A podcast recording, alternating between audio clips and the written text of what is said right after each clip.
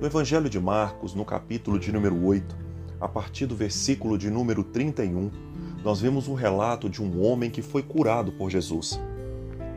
Esse homem era surdo e gago, mas ao ser tocado por Jesus, esse homem passou a ouvir e falar das coisas concernentes ao mundo natural e também do sobrenatural.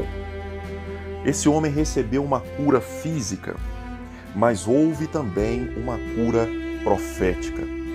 Esse homem passou a ouvir os sons dos pássaros, das águas, a voz dos amigos, dos seus familiares, mas também passou a ouvir a voz de Jesus. Esse homem, ele não falava, não pronunciava corretamente as palavras. Ele se encontrava incapaz de verbalizar.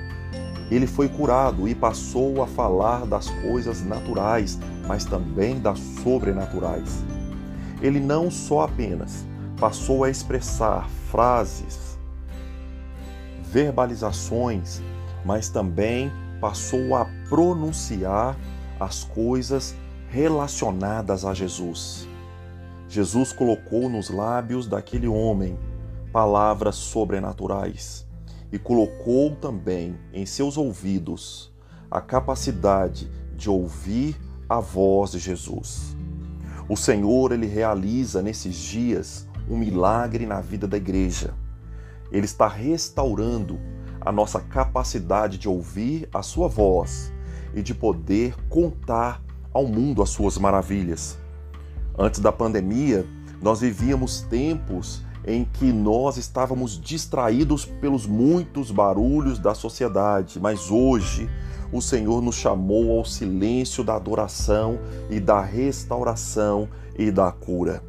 Que o Senhor possa continuar operando na sua vida esta cura e que possamos ouvir o som profético que está sendo entoado nos dias de hoje, a partir da cura dos ouvidos e da cura dos lábios.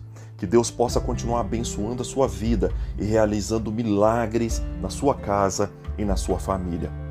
Vamos orar? Em nome do Senhor Jesus eu te peço que o Senhor, ó Deus, possa visitar agora cada casa e cada família. E eu quero ministrar, Senhor, sobre estas casas a tua cura.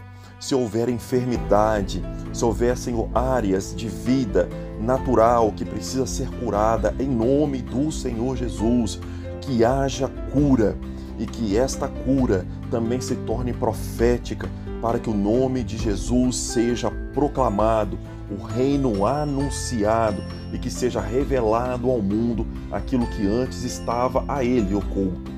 E que sejamos usados como instrumento em tuas mãos para proclamar as maravilhas do Senhor. Muito obrigado por tudo aquilo que o Senhor tem feito e eu quero te agradecer por tudo o que o Senhor irá fazer. Em nome do Senhor Jesus Cristo. Amém e glória a Deus. Não tenha medo do novo, tenha fé e compartilhe esta fé. Que Deus possa continuar abençoando a sua vida, a sua casa e a sua família.